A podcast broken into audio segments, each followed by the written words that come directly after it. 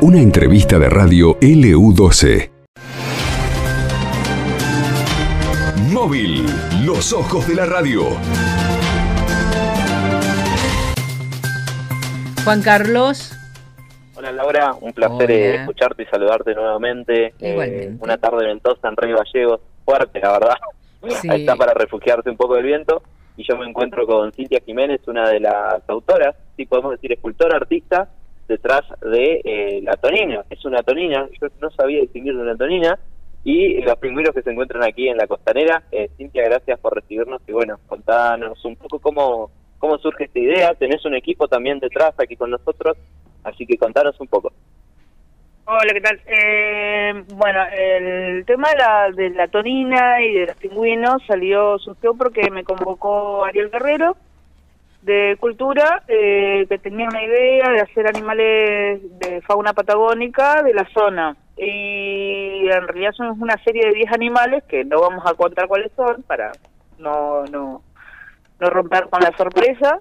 Y el punto es que eh, son eh, animales de tamaño natural, un poquitito más a la escala, un poquitito más grande de la escala natural, por el tema de la visibilización de, a, distancia, ¿no?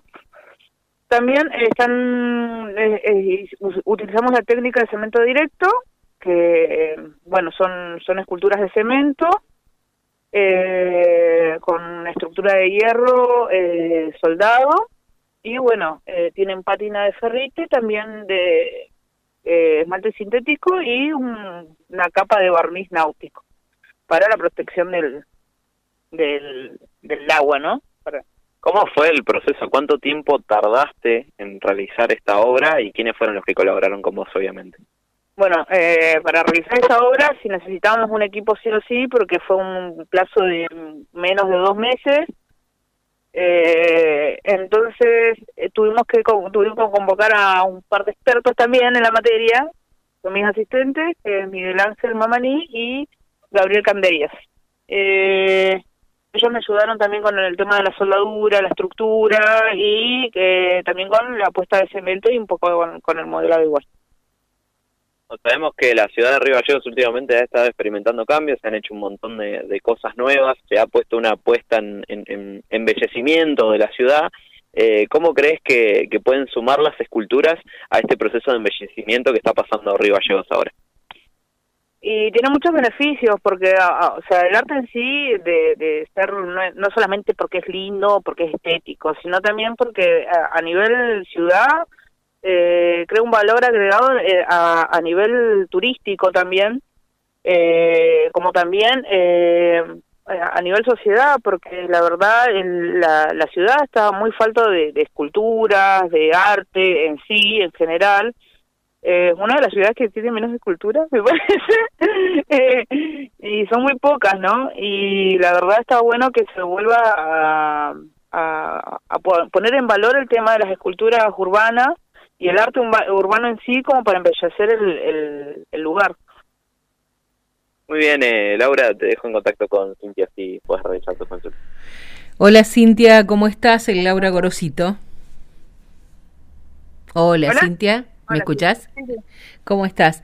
Eh, ¿cuánto, ¿Cuánto tiempo estimás que se va a tardar en, en el resto de, de los animales eh, de la zona que vas a hacer o vas a realizar?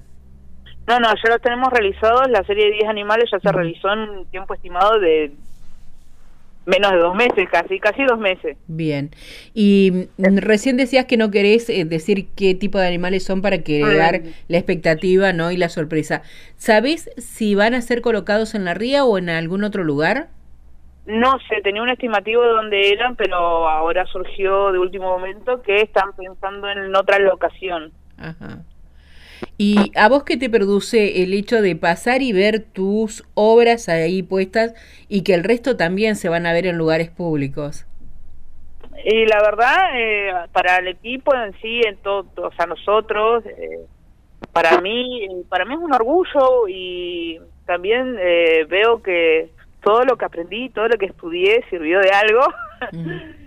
eh, y que está bueno que lo valoren, ¿no? Y que la gente le haya gustado y que se sientan orgullosos de, las cosas que están haciendo en la misma ciudad. ¿Cuándo comenzaste con el arte y con las esculturas? Uf, eh, de chica, de muy chica. Eh, no sé, ponerle de 3, 4 años yo ya tenía afición de, de dibujo, mi mamá también es profesora universitaria, es Ana María Catalán, de, trabaja en la Escuela de Cerámica, ella es ceramista también, eh, es profesora de artes visuales. Y también eh, yo a los 14 eh, estuve en el simposio de escultura como ayudante con mi mamá, el simposio de escultura de las esculturas de mármol, no sé si, se ubican, las que están en el complejo. Sí. Eh, bueno, eh, y he trabajado varias técnicas. También después estudié en el, bueno, hice parte de la tecnicatura del, polivalente, pero no la terminé.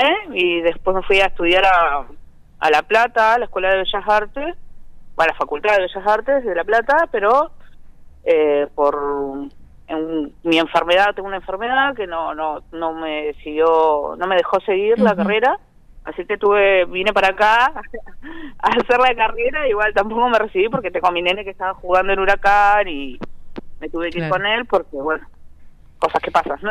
Pero esto no te limitó a vos a que trabajes porque veo que no solamente lo traes en los genes, sino que fuiste muy alentada y, y muy incentivada por tu madre para que trabajes eh, en el arte con las manos, que es algo tan lindo, ¿no? La expresión a través de, de las manos de lo que uno siente, porque eso es parte tuya.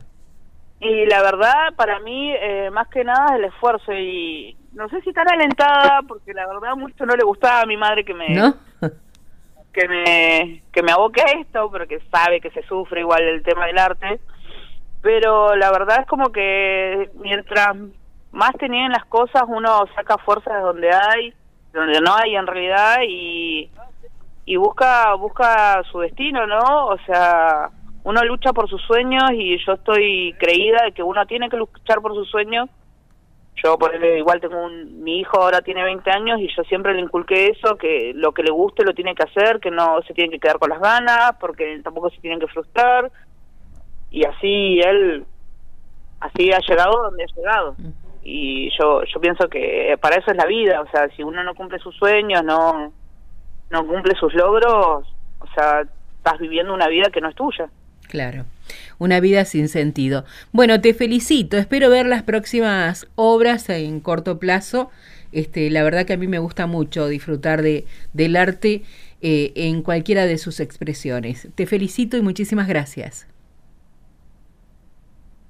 Muy bien bueno, eh, Juan Carlos, este, eh, linda las obras y seguramente lindas las que van a van a poner en distintos lugares. No tenemos todavía esa información. Sí, la verdad eh, me pareció cuando me dirigí hacia acá, hasta esa zona para, para poder ver la, la obra en detalle, ¿no? Y poder hacer la, transmisión que van a poder ver a través de la, de la, del sitio de Facebook de la Opinión Austral también me pareció me pareció sumamente llamativo nunca había visto algo así y está bueno esto de también darle eh, prestarle atención a la fauna de aquí de la Patagonia. Lo hemos discutido hoy con colegas en, en la redacción también y ahí en el área de, audiovisual este tema de qué importante no no sabíamos que esto era parte de nuestra fauna así que muy muy contentos de poder verlo y, también de traer a los artistas.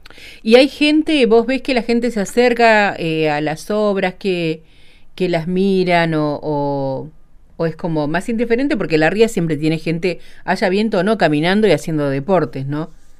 Sí, en este mismo momento nosotros ahora nos encontramos refugiados un poco en el vehículo, en la escultura, hasta eso nos, ha colaborado, pero sí hay, hay gente que se acerca, recién se acercó una nena con, con su papá, me parece también a, a ser fotografiado junto a la escultura, así que sí está, es muy llamativa, como les digo, pueden encontrarla si circulan, hacen todo el paseo, digamos, por el área de la costanera de Río Gallegos, hacia el área de, de las escuelas de kayak que hay por aquí, un poco más pasando el puerto, la van a poder encontrar a la tonina y a dos pingüinos. Muy bien. Bueno, muchísimas gracias. No, de nada, estamos en contacto. Hasta luego. Esto pasó en LU12, AM680 y FM Láser 92.9.